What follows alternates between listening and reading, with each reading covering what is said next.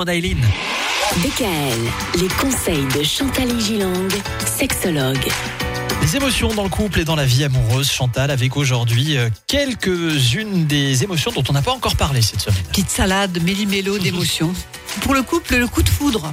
Mmh, Ah, enfin, belle, pour la vie bah, amoureuse. belle émotion, ça. Ouais, c'est une sorte d'émotion choc qui s'inscrit dans l'instant. Elle éclate avec fulgurance et n'a pas le temps de nourrir notre vie intérieure. C'est le registre de la sensation forte. vous voyez.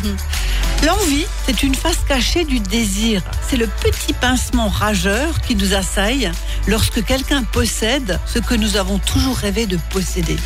Le bonheur des autres, leur chance dans la vie. Vous savez, cette petite phrase assassine qui est de dire Mais pourquoi pas moi? Pourquoi eux et pas moi? Mm. Pourquoi elle a un mari tellement bien, une maison tellement chouette? Pourquoi elle a des enfants et pas moi? Enfin, vous voyez? Ouais, cette envie qui est mal placée et qui finalement ne nourrit pas de bonnes choses. oui, et, et pourtant qui, qui fait partie Mais de qui est humaine. Voilà. On parlait dans la semaine de la colère. Le sentiment d'impuissance peut faire venir des bouffées de colère et de violence.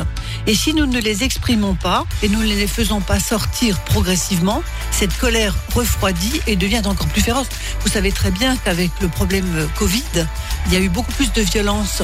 Et j'incite beaucoup les gens à exprimer leur colère, mais avec de la modération et ne pas à l'accumuler.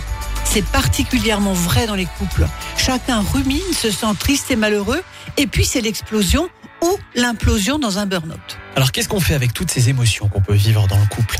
Quelques bons conseils demain, puisque demain, c'est vendredi. DKL, retrouvez l'ensemble des conseils de DKL sur notre site internet et l'ensemble des plateformes de podcast.